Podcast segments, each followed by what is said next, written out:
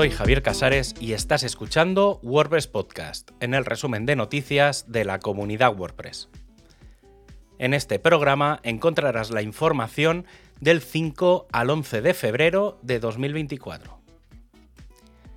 Drupal, Joomla, Typo3 y WordPress, una vez más, se unen con una causa común, la creación de la Open Website Alliance. Y es, una vez más, porque ya lo hicieron frente a la ley de ciberresiliencia, la CRA, que podría afectar a los desarrollos de código abierto. El propósito de la Open Website Alliance se centra en facilitar la colaboración entre proyectos de código abierto, de gestión de contenido, para promover la educación y la defensa de los beneficios y principios del código abierto. Los miembros buscan promover los derechos de los proyectos de código abierto y aspiran a crear una web mejor, fomentando la elección de software de código abierto sobre sistemas propietarios y compartiendo mejores prácticas para mejorar la percepción pública, la confiabilidad, la calidad y la seguridad del software y las comunidades de código abierto. Además, la alianza viene acompañada del Open Web Manifesto, que declara el compromiso de la alianza con la web abierta, vista como un bien público, digital, basado en la libertad, descentralización, inclusión, participación y empoderamiento. Además, subraya que la web abierta debe ser no propietaria, proteger los datos personales, permitir la competencia justa, ser resiliente y ganarse la confianza de las personas mediante la innovación, la tecnología y la integridad. Destaca la importancia de la comunidad y la diversidad para encontrar soluciones y oportunidades de innovación, asegurando la independencia y la inclusión. Y hablando de organizaciones, la WordPress Foundation ha presentado un resumen del 2023. Se introdujeron nuevos programas que apoyan hackazones y la formación de código abierto a nivel mundial. Las meetups se han establecido en 748 grupos que han ofrecido 3.869 eventos. En el caso de las WordCamp se han realizado 76 con casi 25.000 asistentes. Por cierto, aquellos que usen Mac y creen ficheros zip de sus plugins o temas, al subirles a WordPress no funcionarán. Hasta que salga WordPress 6.5 o 6.4.4 es necesario usar una herramienta para generar estos zips, ya que el sistema nativo del sistema operativo no es compatible y mostrará un mensaje de archivo incompatible se acerca a WordPress 6.5, comenzando por la primera versión beta el 13 de febrero, y el equipo de Core ya nos está mostrando algunos detalles que se van a incluir en el editor. la vista de lista vamos a tener accesos rápidos de los bloques a sus configuraciones. Cuando estemos en el editor de contenidos, podemos activar una opción de previsualización dentro de la plantilla en la que se usa si queremos, de, esta forma no solo veremos el contenido, sino cómo queda directamente en toda la página pública. Todos los patrones, al ser duplicados, van a permitir activar o desactivar la opción de ser sincronizados, incluidos los que vienen con los temas que estaban bloqueados. Otro de los cambios ya anunciados va en la parte de revisiones, pero ahora cuando se hagan cambios en los estilos globales. Veremos un resumen de todos los elementos a los que va a afectar. El panel de preferencias va a separar los elementos de accesibilidad en una pestaña distinta. Otro de los cambios en los que se está trabajando es la nueva biblioteca de medios que tendrá una apariencia más similar a las del editor. En esta versión se van a separar los distintos tipos de contenidos, permitiendo así crear un sistema de edición específico para imágenes o vídeos, además de permitir la extensibilidad con plugins o la posibilidad de organizar los contenidos por carpetas. Aunque estos no son los únicos cambios que posiblemente vengan. Con el lanzamiento de Gutenberg 17.7, versión candidata, se han definido los últimos cambios que podrían incluirse.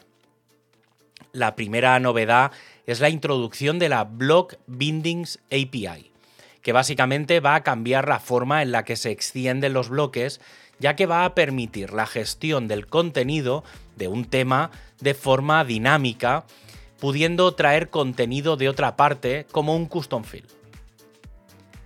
Otra novedad que ya era conocida pero, pero no se sabía cuándo, es la introducción de las plugin dependencies que permite añadir una lista de plugins de los que depende otro. El ejemplo más simple es que una pasarela de pago de un comercio electrónico requiere de ese plugin de comercio electrónico para funcionar. La lista de novedades más técnicas continúa con la definición de inner blocks, mejoras en el WordPress Playground, mayor soporte de la HTML API, la biblioteca de fuentes, la Interactivity API y la Block Hooks API, o la ampliación de patrones con nuevas categorías como audio, galería, media y vídeos. Y esto es solo la punta del iceberg. En el blog de desarrolladores se ha lanzado una entrada sobre el soporte a los grids de forma visual, a ese sistema de poder crear una rejilla y organizar los elementos internamente. La primera versión se incluyó en Gutenberg 15.5 y llegó en WordPress 6.3. En la sección experimental del plugin Gutenberg se añaden muchas más opciones de las ya incluidas que permiten incluir variaciones los desarrolladores de WP-CLI han lanzado la versión 2.10.0. Entre las novedades podemos destacar la creación de ficheros de traducción en PHP, la posibilidad de actualizar temas a versiones menores o poder añadir o eliminar varios roles de un usuario a la vez. En el caso de los multisites se pueden listar los sitios a los que pertenece un usuario. Todo esto es una pequeña muestra de los 233 cambios que se han aplicado desde la última versión. El equipo de Polyglots está preparando el lanzamiento de GlotPress 4.0, la nueva versión del plugin de traducciones de WordPress que ayuda a traducir el núcleo, plugins y temas, entre otras cosas. Además de mejorar la calidad del código y modernizarlo, se han añadido muchos detalles.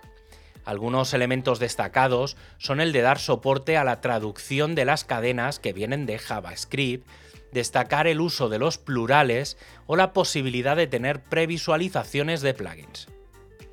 Si no falla nada, la versión final estará disponible el 7 de marzo durante el Contributor Day de la WordCamp el equipo de Openver sigue trabajando en las novedades que llegarán. Entre los proyectos que están en marcha está una mejor relevancia de resultados de búsqueda, más vistas de búsqueda y continuar mejorando los filtros de contenido sensible. El equipo de soporte ha aplicado un cambio en la documentación sobre las directrices para permitir reseñas de plugins y temas comerciales en wordpress.org, especificando que deben centrarse en la funcionalidad o características orientadas al usuario. Las reseñas que sean disputas de pago o intentos de obtener soporte serán archivadas, aclarando que esos asuntos deben tratarse de forma privada. También tenemos las mejoras propuestas para 2024 en el equipo que incluyen documentar el trabajo actual, entender mejor las tareas realizadas y la carga de trabajo y ampliar el equipo de forma sostenible. Se sugiere mejorar el proceso de onboarding, introducir oportunidades de mentoría y fomentar una comunidad entre los contribuyentes del foro. Estas iniciativas buscan reducir el agotamiento del equipo y asegurar la sostenibilidad a largo plazo. La encuesta de 2023 de la comunidad sobre las Meetup ha revelado desafíos comunes como la falta de lugares gratuitos y de información sobre la comunidad. Para 2024 se sugieren acciones como colaborar con los equipos de marketing y formación para aumentar la visibilidad y mejorar la capacitación los responsables locales de las meetup. También se planea mejorar la documentación del equipo de comunidad y crear programas de mentoría para oradores y organizadores de eventos. El equipo de fotos ya ha superado las 13.000 y ahora plantea una mejor gestión de los textos alternativos de las imágenes. El foco está en la importancia de proporcionar descripciones de texto alternativo precisas y accesibles para las imágenes en el directorio, especialmente para aquellos que usan lectores de pantalla.